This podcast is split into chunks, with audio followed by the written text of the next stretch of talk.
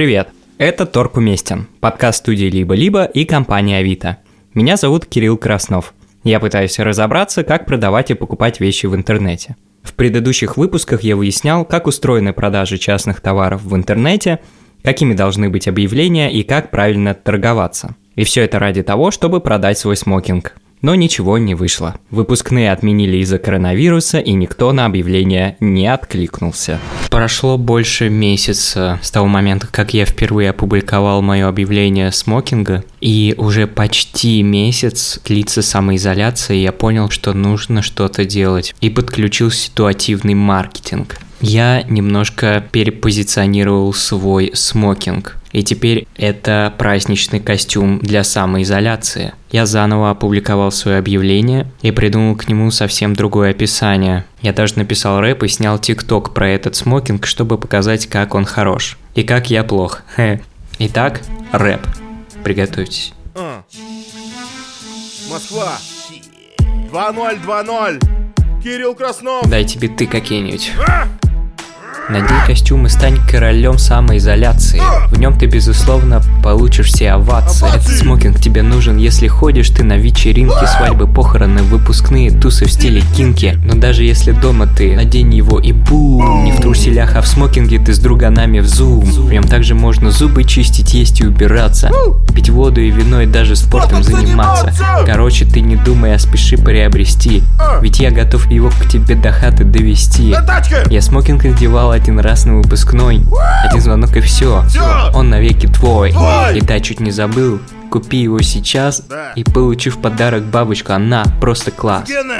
И в конце объявления приписка. Пишите, звоните в любое время. Это не прикол, реально нужно продать. Если вы спросите, какие у меня тут фотки, я в квартире танцую, чищу зубы в смокинге, ем салат в смокинге, отжимаюсь в смокинге, с друзьями в зуме в смокинге. Надеюсь, то, что в этот раз-то я его продам, за 3 500.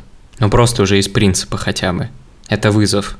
Мне бросила его судьба. Остаюсь с вами на связи, буду держать вас в курсе. Но на этом история не закончилась. Мои родные внезапно решили, что я теперь настоящий эксперт по покупкам и продажам в интернете. Первой ко мне обратилась мама. Она хочет, чтобы я помог ей выбрать ноутбук. Он ей нужен для работы в офисе. Он должен быть легкий, чтобы можно было его переносить, с удобным интерфейсом. Небольшой, чтобы положил в сумочку. В сумочку. Ну, если есть такая возможность, в сумочку, да. Ну, шучу, ну, чтобы удобно было еще и показывать клиенту какие-то презентации. Там. Нужно MS Office установить, стандартный набор Outlook и все мессенджеры, которыми пользуемся. То есть это больше как средство коммуникации. Быстрый, легкий, небольшой по размеру, в пределах 15-20 тысяч рублей. Э, самое время признаться, что я ничего не смыслю в ноутбуках. Да и вообще, на самом деле, никогда не покупал технику с рук в интернете. Но слово маме я уже дал. Тем более от статуса эксперта как-то не хочется отказываться. Так что придется разбираться на ходу. Вообще я немного побаиваюсь покупать бэушную технику в интернете. А что если я куплю ноут, а через день он сломается? Или я заплачу дороже, чем вещь стоит? Или вдруг там есть какой-то скрытый дефект? И чтобы не дать себя обмануть, я обратился к продукт-менеджеру Артему Субботину. Артем настоящий гаджетоман. Покупает разные гаджеты онлайн не реже одного раза в месяц. Он должен помочь мне разобраться, как правильно выбирать технику в интернете. Почему на Авито ты что-то покупаешь? Потому что дешевле в цене или еще есть какие-то причины? Новая вещь по моим каким-то прикидкам, стоит э, неоправданно дорого, а ну, в мои какие-то бюджеты она не укладывается. Покупаю то, что можно купить бэушным, и это будет дешевле, э, например, э, это какая-нибудь Apple TV или iPhone, или что-то вот такое вот. А вещь, которая будет в чьем-то употреблении какое-то время, да, она в цене потеряет сильно, а в качестве потеряет не сильно. Ее купить э, в целом выгодно. Ты еще говорил про алгоритм покупки, когда ты выбираешь что-то на таких сервисах, как Авито. Какой у тебя алгоритм? Можешь его рассказать подробнее? Вообще, если в целом алгоритм, ну, нужно определиться с тем товаром, который хочется, это вот вне Авито, то есть это, это Google, Яндекс, э, какие-то сравнения отзывов о товарах, вот это вот вот все. А дальше смотришь, сколько это стоит в нормальной рознице, в обычных магазинах. Если это, ну, для тебя дорого по каким-то причинам и как-то это не вписывается, то можно пойти на Авито и посмотреть, сколько это стоит там, какие предложения есть. Ну, я, по крайней мере, так делаю. Я вот по своему сценарию, по своим критериям, те предложения, которые не подходят, просто их пропускаю. Какие критерии у тебя важны, когда ты смотришь у продавцов технику, которую ты хочешь купить? Какие для тебя важные составляющие? На что ты обращаешь внимание? Обращаю внимание на фотки. Если в тексте объявления написано, что есть какие-то недостатки, круто, если они есть на фотках. Если на фотках их нет, то э, это код в мешке, и тратить на него время не, ну, для меня не очень хочется. Было бы неплохо, если бы этот товар был сфотографирован как-то со всех сторон, чтобы убедиться в том, что он нормальный и живой. Следующий критерий – это цена. Цена должна быть в моем мире рыночный. Потом текст объявления. Если текст объявления состоит из э, слова «продам», то объявление мной не рассматривается. На самом деле там должны быть некие аспекты, как пользовался, почему продаю, это вообще круто, если такое есть, и какие-то недостатки или наоборот достоинства, которые рассказывают конкретно об этом девайсе. Э, ну и в целом текст объявления, на мой взгляд, должен быть просто адекватным. Ну, то есть некая структура, что вот продаю вот это, вот оно такое клевое, э, вот почему я его продаю. Если вам подходит, пишите. Я смотрю те товары, которые продает человек, но это как раз э, фильтр на то, что это на самом деле магазин. То есть если человек продает много всякого разного хлама или продает одну конкретную тематику, то, скорее всего, это магазин. А если человек продает вот даже, возможно, разные товары, но так эпизодические, то возможно, это человек обычный, у которого меньше риск купить что-то некачественное или не то. А бывало ли у тебя такое, когда ты сталкивался, наоборот, с какими-то подозрительными покупателями, или, может, даже купил какую-то вещь, что-то типа прогадал, то есть э, какие-то реально были мошенники? Единственный был случай, я работал в компании, в которой мы покупали макбуки. А, нужен был Mac Mini, я нашел его на Авито, потому что э, не так было много денежек у компании, хотелось купить что-то подешевле. Э, приехал к чуваку, а, прогнал на маке диагностику, диагностика показала э, fail в системе охлаждения. Вот, я чуваку сказал, чувак говорит, слушай, ну, я на нем на фотошопе гоняю, у меня как бы все хорошо. А, э, я думаю, ну, ладно. И чувак мне показался вполне себе адекватным, и он, ну, не очень дорого, на самом деле, предлагал этот компьютер.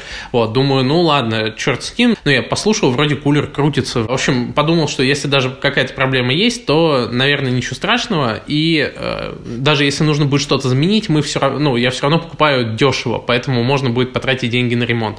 А, привез ноут, ну, компьютер в офис, э, поставил его, э, и где-то примерно через два дня комп начал, э, ну, он работал там 24 на 7, начал сильно перегреваться, пришлось вести в ремонт, ремонт стоил по-моему, процентов 20 от стоимости Mac Mini. И как, на твой взгляд, можно, ну, например, мне, как человеку, э, который тоже собирается купить технику, избежать вот таких вот случаев?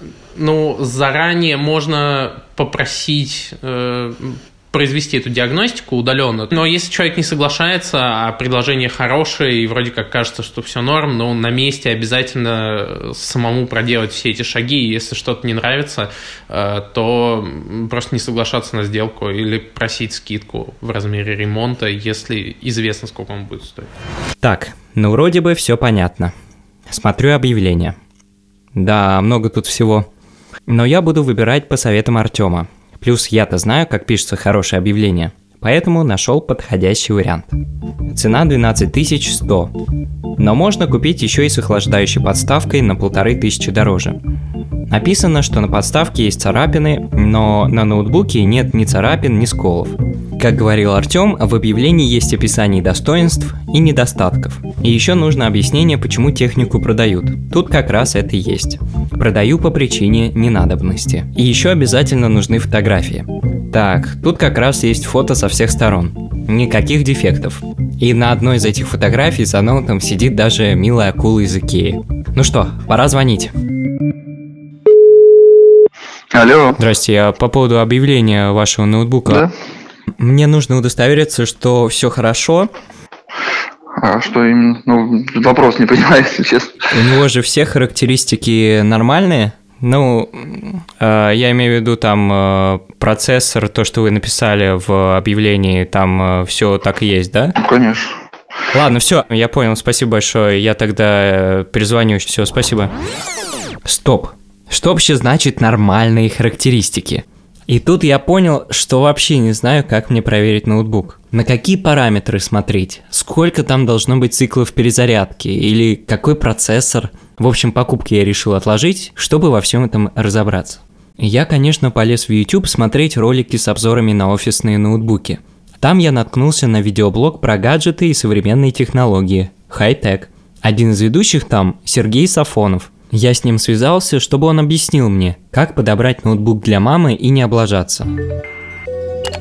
Минимальный вот такой вот э, порог для хороших офисных машинок, новых, вот сейчас давайте о новых, это вот сейчас около 20 тысяч, наверное, ну чуть меньше, а от 16 до 18 тысяч все еще можно купить новый ноутбук, это будет Pentium, либо это будет э, AMD Athlon, Pentium 4417U и э, Athlon 300U. Это процессоры от компании Intel и от компании AMD. Вот тот самый порог, два ядра, 4 потока, которые подходят для любой задачи офисной, которые будут справляться со всем. А правильно я понимаю то, что все вот эти вот ядра, частицы и прочее, они должны быть новыми, если они БУ и какой-то срок уже прожили, то есть большой риск. Или Иными словами, какие вообще есть риски, если мы говорим о том, что мы хотим купить ноутбук, который уже у кого-то побывал? Мы все время хотим обратиться к бывшему употреблению. Но они могут быть бэушные, сколько угодно. И кремний, что с ним будет. Ну, если хотите, мы можем сейчас зайти, допустим, на Авито и посмотреть, что сейчас есть в этом диапазоне, прям буквально на вскидку. А давайте попробуем. Четыре объявления. А, четыре тысячи объявления, все. Тут, конечно, можно долго.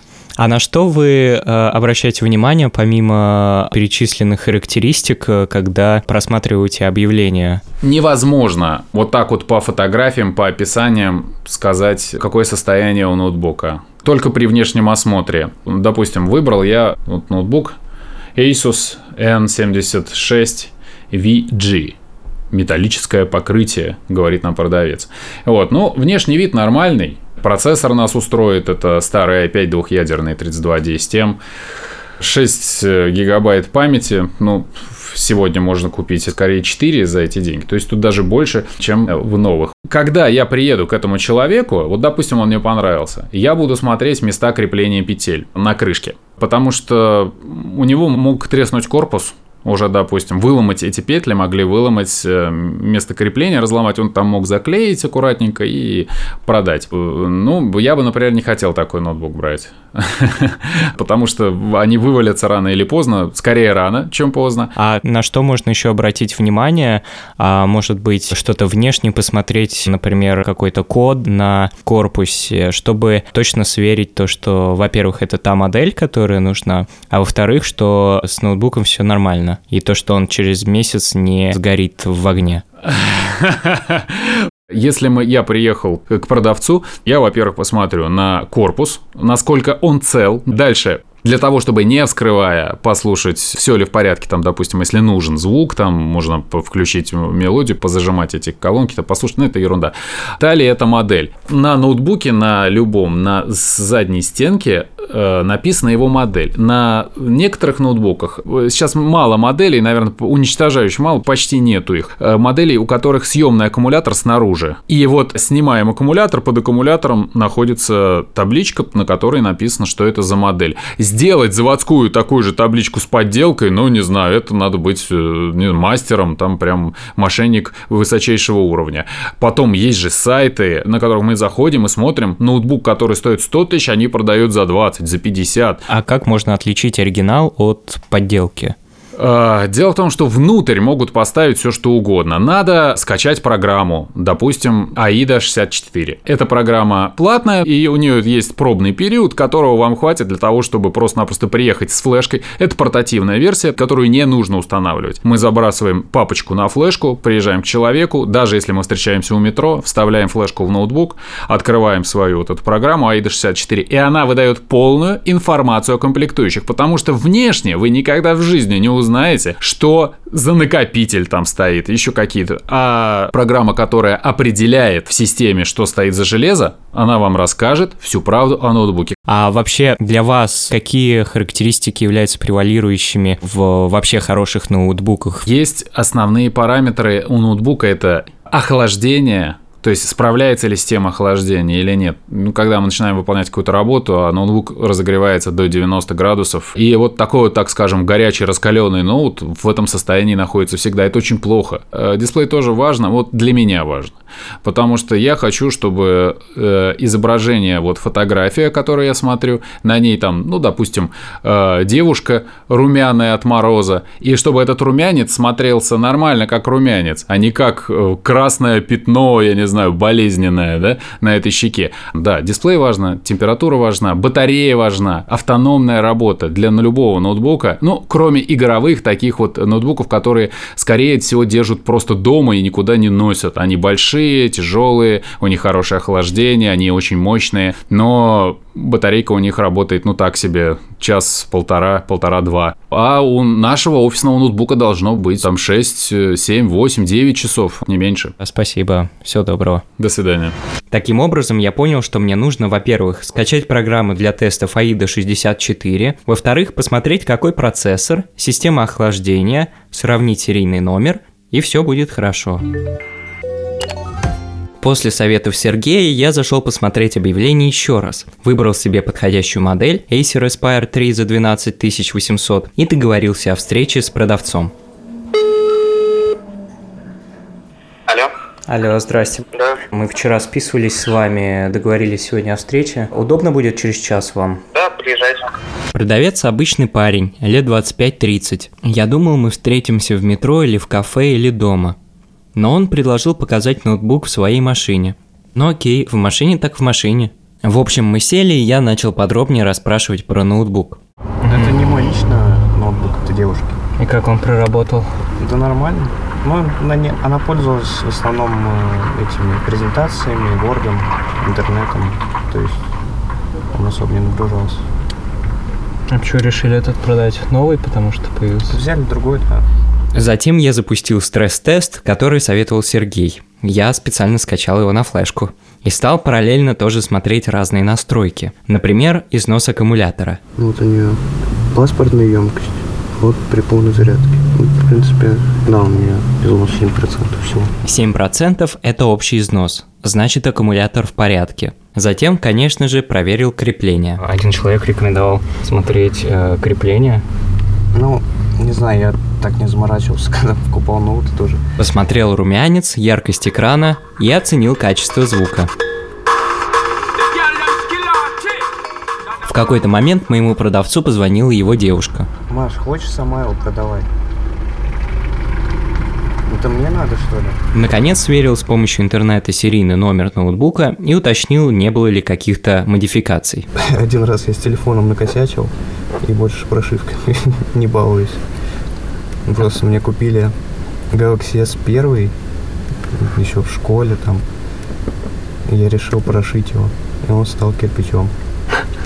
Типа а, а не работал вообще? Да, вообще перестал включаться. Я что-то там спалил перепрошивкой. А что там AIDA 64?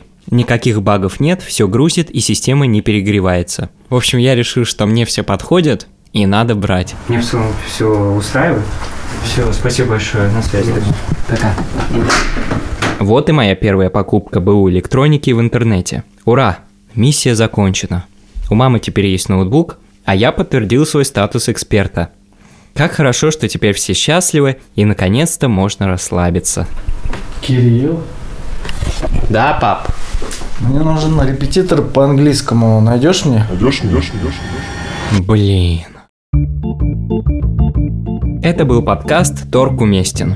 В следующем выпуске я, кажется, буду выбирать в интернете репетитора папе. Подписывайтесь на нас в Apple подкастах, Google подкастах, ВКонтакте, Яндекс.Музыке и Кастбоксе. Ставьте оценки, пишите отзывы. Если у вас есть вопрос или история о покупках и продажах, пишите на почту торг собакалибо-либо.ру. Меня зовут Кирилл Краснов. Над выпуском вместе со мной работали продюсеры Полина Агаркова и Алина Белят, звукорежиссер Ильдар Фатахов и композитор Алексей Зеленский. А обложку нам нарисовала Настя Глушкова. Пока!